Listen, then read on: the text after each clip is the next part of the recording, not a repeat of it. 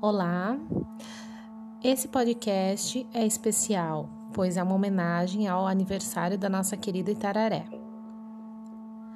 Itararé, o nome Itararé tem origem tupi-guarani e significa pedra que o rio cavou.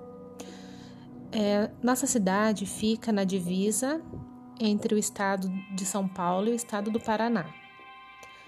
Na nossa na divisa da cidade existe um rio que se chama Rio Itararé. E esse rio tem muita história, tem mu muitas histórias são contadas, né? Muitas lendas foram contadas pelos mais antigos. E entre elas, uma que me agrada muito é a lenda do Rio Itararé. Então eu vou contar ela para vocês hoje, tá? A lenda do Rio Itararé.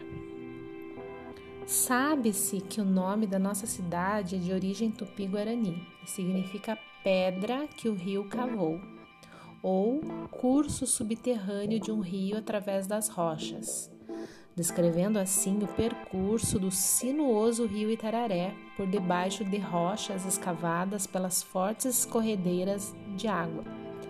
Uma das explicações indígenas para tal nome é a lenda de Taiguara e Uariri, Taiguara era um bravo guerreiro da tribo Guaianãs e estava apaixonado por, por Uariri, que era a mais bela e formosa índia de toda a tribo tupi. Taiguara, para encantar a sua Uariri, todas as tardes mergulhava num tranquilo rio às margens da aldeia, para encontrar pedrinhas douradas em prova do seu grande amor pela jovem encantadora. Um dia, o jovem, em sua busca pelas pedrinhas, sem perceber, uma pedra pontiaguda nas profundezas das águas acabou batendo com a cabeça e desapareceu, deixando seu sangue tingir o rio. O Ariri, vendo o episódio, se apavorou e se jogou na água também e desapareceu nas profundezas.